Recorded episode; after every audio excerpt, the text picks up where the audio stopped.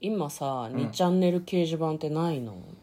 なんか現5チャンネルになってるらしいですよあそうなんだ、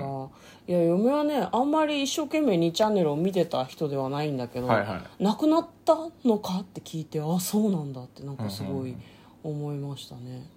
二2チャンネルといえば嫁はまとめサイトで見る派だったんですけなるどほど一回、うん真夏にすごい怖い話を読みたくなって、はいはいうんで2チャンネルってオカルト版っていうのがあったらしくて、めちゃめちゃ怖い話がいっぱいあるんですよね、嫁はそれらを3つぐらい読んだら怖くて職場のトイレに行けなくなって本当に心の底から後悔してそこから先いたずらにホラーやオカルトに触れないようにしようと思って今日まで生きてきました何の宣 言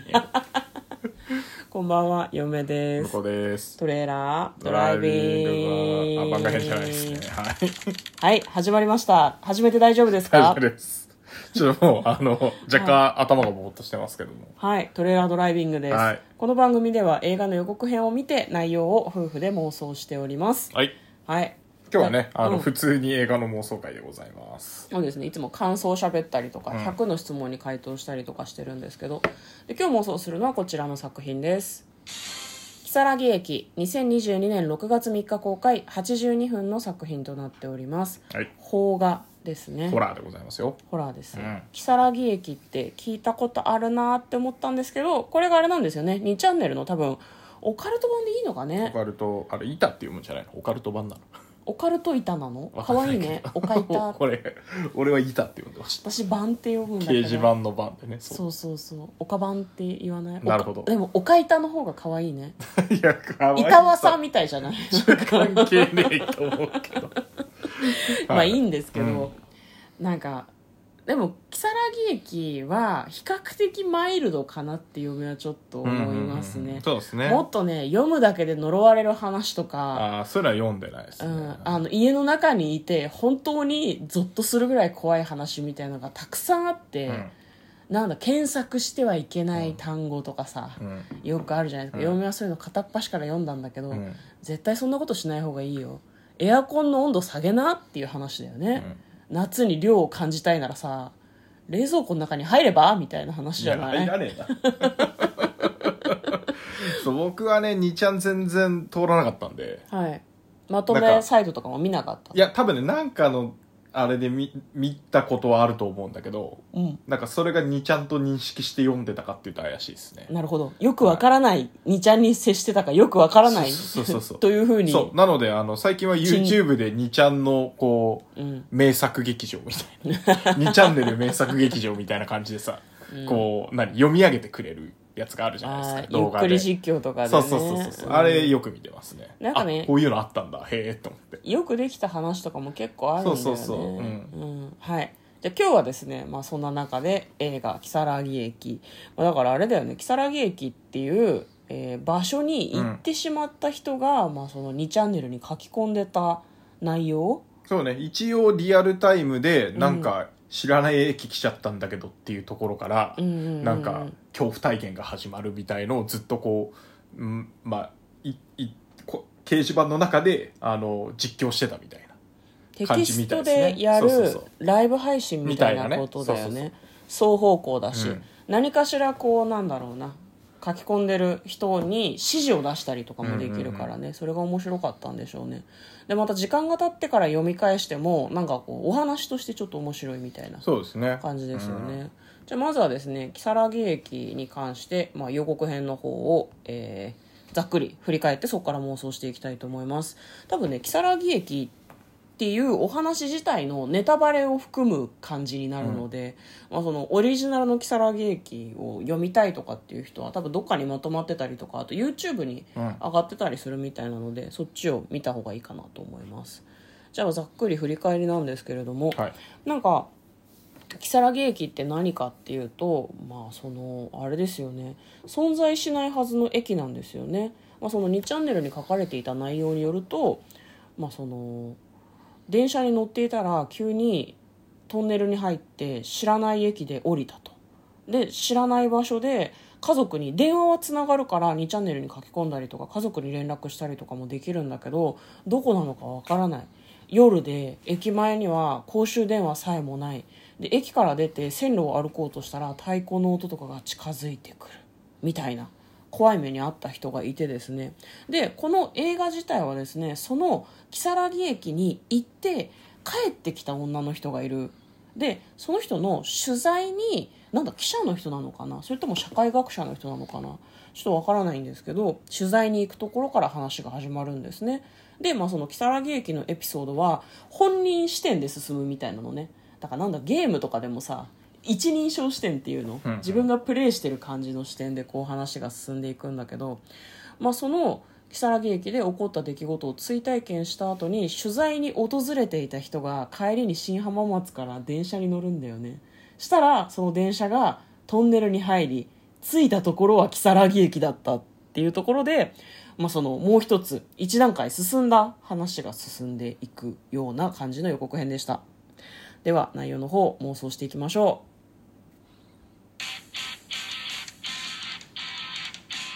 トレーラードライビングはい、ちょっと怖い話だからって無理やりあの明るくしようとするのやめていただけますかいやそういうつもりでもないんですけどねあそうなんですかまあ、あれですね民族学を学んでいる大学生が取材に行って、まあ、その木更木駅に行ったと噂される女性、うんうんうん佐藤恵理子さんが演じるね女性にこう話を聞きに行くんですけどなんかあれだね私知ってる話だとその木更木駅で降りた人って一人だけだったと思うんだけど、うんうんなんかこの映画の中では木更木駅で降りた人いっぱいいたみたいだったよね降りた人ああ木更木駅にの先で出会う人っていうかだからあ降りてきたんじゃないかってことねうん、電車に乗ってた人たちそなんじゃないう書のきかな込みはあの本人だけだけどあの書き込んだ情報だけだとわからないのでインタビューしに来てより詳細を聞くみたいなね、うん流れっぽいですねねでそこで実はいっぱいいろんな人に会ってましたよっていううん、あそうか電車に乗っていたとは限らないかそうそうそうそう電車から降りたところで何人かに出会って出会ってるだからいたのなそうで木更木駅に行ったけど帰ってこれましたよっていうのがこの佐藤恵理子さん演じる名前は葉山澄子さんかなうん、まあ、書き込みの中では「蓮見」って名乗ってましたもんねそうだねうんだからこの人が帰ってきたけどあのそこのチャンネルに書き込んだのは多くないけど実はこんなに合ってたよみたいな感じで話が進むのかなと金だからこれ、れはあれですね前半パートであのうん思い出話その時あみったいなうん、そうそうの時あったことを追体験するんでしょうね、うん見てるで人が、ね、あのその後のパートこれなんか如月駅異世界なんじゃないかみたいなねうんうんうんうん感じになってるのでだからまだその時会った人たちはいるんじゃないかな出られずにああ話を聞いた時に登場してきた人物と同じ人がいるんだまだ出られなくてうんいて、そこにあの主人公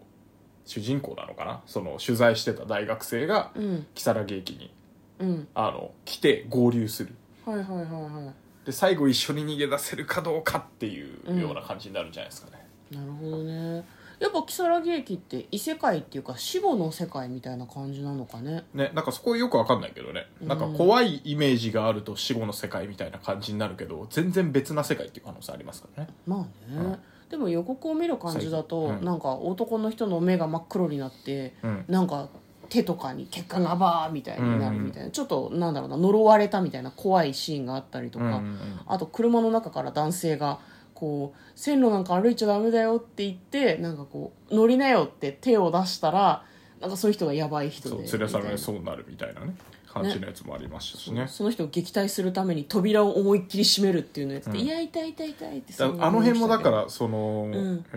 なんでと葉山澄子さんのうん視点なのか、ううんんとその大学生の視点なのかもわかんないよねそうね実はねうん、回想の話の主人公は佐藤恵理子さんだけど、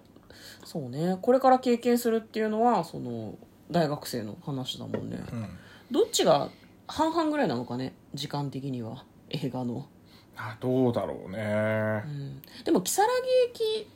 オリジナルの話自体はそんなにボリューム感なかったもんねそうそうそうそうざっくりしてだかたらサクサク進む可能性はあるよね、うんどうなるんだろうね佐藤佐藤恵理子さん蓮見こと佐藤恵理子さんはでも如月駅を探してるって言ってたよねまた行きたいと思ってるみたいなあことをだからやっぱり逃げ出せなかったんじゃないかなこの時会った人たち全員とは一人だけ偶然逃逃げてきちゃったからあの残りの人たちともう一度会いたいとかそそういうことかもしれないですなるねほどねじゃああれじゃないこの、うなんだろう取材に行った人は、えっとこの蓮見とこうつながりが生まれたからトレードするんじゃないだって蓮見は戻りたいんだもんそのなんだあーろう誰かが戻ってあだから最後来るかもね確かに、あの大学生が如月で迷いに迷ってうん最後ピンチになった時にあの蓮見さんがやってきてうんで代わりにうん自分が残るからうんこの人あの大学生ともう一人とかがねうん逃げ出してくださいみたいな、うんそういう流れかもしれないですね、私はずっととここに戻りたかったのって言って、なんか怖い空間っぽいんだけどこの人はなんかこうちょっとしかいなかったんだけど気に入っちゃったのか分かんないけど、うんもう見入られてんだよな如月駅にな多るほどな分るほどそういう怖い話だと思う多分、うんうんうんうん、なんかこの人をおとりに大学生をおとりに使ったとかもないなんか自分はもういけないからそうそうこの人がき行っくことによってとそうそう初めて行くから行けるだろうっていうふうに思ってで後で連絡を取ってなんとか行こうとするんじゃうない、んなるほどうね、んそうありですねっていうタイプの怖い話ででサラゲ駅にいる人たちはもう現地の生活に慣れちゃってるから、 なんかあれだねハワイに移住した人みたいな言い方だけど 現地の生活に慣れちゃってるからもう帰りたいとは思ってないみたいなそうね感じでそれはそれでハッピーエンドじゃない、まあまあそっちはそっちでね、うんっていう感じでどうでしょうかで最後はやっぱり行きたくなってる主人公っていうオチもいいですねあー見入られちゃって月日が経ってうん私も如月駅にもう一度行きたいって思ってる怖かったはずなのに、うんっていうような怖い話っていうことではいどうでしょうかいいじゃないでしょうかはい、ということで嫁と向こうのトレーラードドライビングまったねー